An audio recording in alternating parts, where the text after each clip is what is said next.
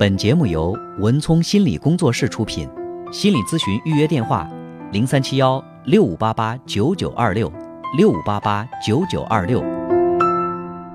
喂，你好。喂，哎，你好。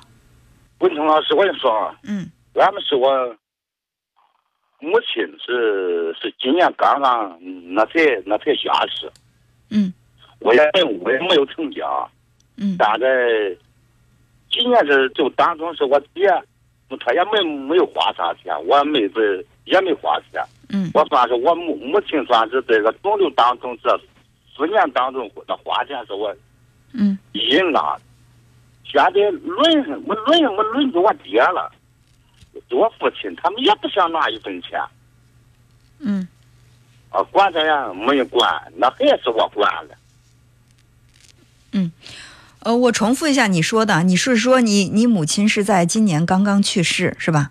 哦，她生病的时候，你一个姐姐一个妹妹都没有拿一分钱，然后等于说都是你来替这个母亲出的医药费在照顾他们，你在花销方面哦是全部承担了，是吧？哦然后现在是轮到爸爸了，然后哦他们两个还是不想出钱，就是让你来承担父亲的这个赡赡养的责任，是这个意思？嗯，哦，其实这个问题嗯啊，你再听我说一句啊，嗯国家可是要求咱们如果贫困户，这个当说是一一年能够弥补一点，嗯也我也减减轻的嗯好，担。你问他们要个钱吧，也难嗯，啊。是这样哈，这个问题有两个方式来解决。第一呢，如果你要是讲情，就是说，哎，我我注重情分，我不想让我老父亲看着我们这兄弟姐妹之间为了他一个赡养费用，我们闹得不可开交，我我不想让爸爸这么难过。那就怎么办呢？就是那找一个中间的你们的亲戚啊什么的去调解这个问题，千万不要不好意思开口说，必须要开口说的。因为有的人他自觉，有的人不自觉，甚至在有的人观念当中，觉得赡养老人那就是儿子的责任，跟姑娘没关系。真的很多人是这么认为的呀，他们就觉得 女儿出嫁了，那就不需要再去去管娘家的事儿了。但是从法律上来讲，那不管是儿子还是女儿，赡养老人的责任，这个义务是我们必须要去尽到的。嗯是吧？所以你看，你要从情理上来讲的话，那那就是找一个你们这个家族的一个长辈啊，去来协调这个问题，让他明白。你第一，如果说你经济上也不是特别宽裕，对不对？呃，也需要他们在这方面没多还能没少吗？多多少少对人来说，心理上是一个安慰，总觉得这个事儿不能全都推三个孩子全都推到你身上。如果我是你的话，我可能在心里也会不舒服。那不舒服的很呐。对你你问题是是，呃，那不舒服就要想办法解决了。这就刚才我说的，你要从这个情理上来讲的话，那用用这种方式来解决。那如果说这个方法解决不了，他们两个就说那我就不给，那那你自己看着办吧。他就是不给不给，那你只能通过法律的这种方式来解决。对吧？那这个相对来说，我的担心是什么？害怕就是你老父亲一看说，哎，我养着几个孩子就到老了，我需要养老了，他们还为我的事儿去打官司啊，去闹啊，害怕老人家心里不舒服，不到万不得已呢，我觉得也不去走这一步。但是如果真的是需要去这么做的话，那我认为也不要含糊。你不要含糊，是我妹子她不行啊！你想想，我妈在那个用病时间，我在南阳时候我伺候一一个月啊，我妈临终的时候都说就上南阳去去治，没掏一分钱，都想这个钱掏我身上。我想的是咱们姊妹们，我说想的是妈生咱们养是咱们。对，所以说，如果说你哦觉得是这个父母是生我们养我们，我不想我不想去跟他计较这个事儿，那你全掏了，那我心里就就不想，我只当是父母只有我这一个孩子。但是哦如果说你在心里真的在意这个事儿，那也不要装作不在意，那你就要去跟他们沟通，就要去跟他们说，不是说他行不行，他愿意不愿意，这是他该的，他必须要承担的责任。哎老师，我有这个想法，我想的是这个劲，问他们要添吧两两三块钱也难。我就是我对我妈是我父亲照顾她嘛，我就趁着他这个病情的时候，我我自己又挣钱，病严重了我又回。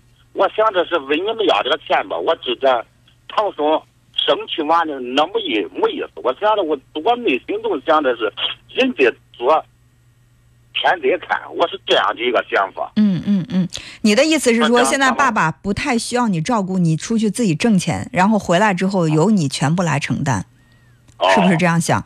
那你你要如果说你真的想这样想的话，那我当然没有什么好说的。我只能说，确实是在心底里觉得你这是一个很很孝敬的一个儿子，我也很在心里面觉得很怎么说呢？很佩服你。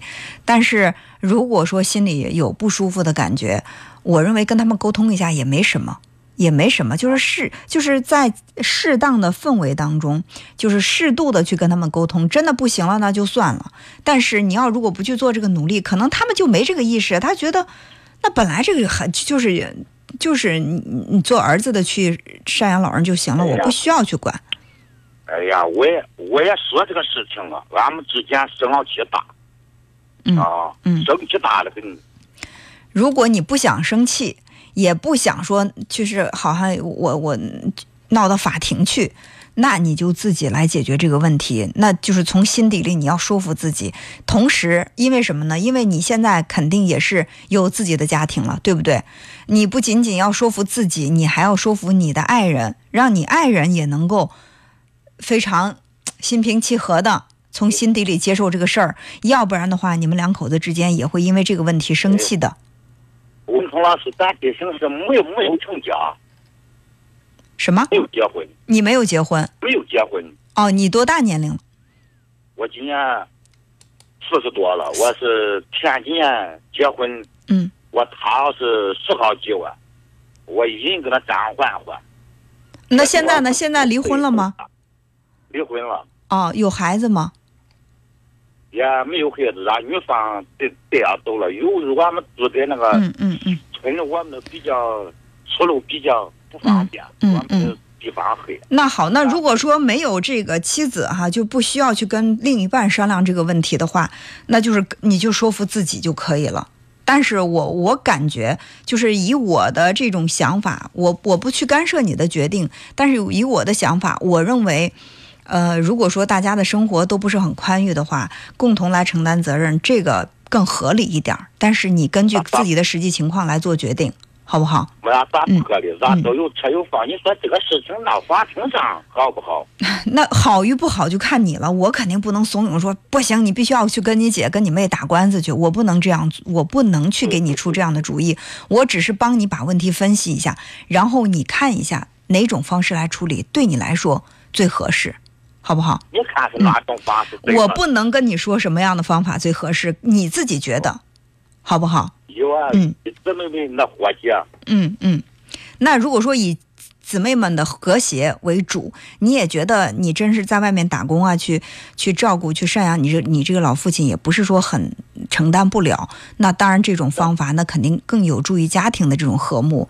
那我认为也不失是好的方法，好不好？啊，嗯。嗯，好。承担不到，说现在我能够承担着，我考虑到以后我老了怎么？那对呀，所以说呢，你要全面的去考虑嘛，对不对？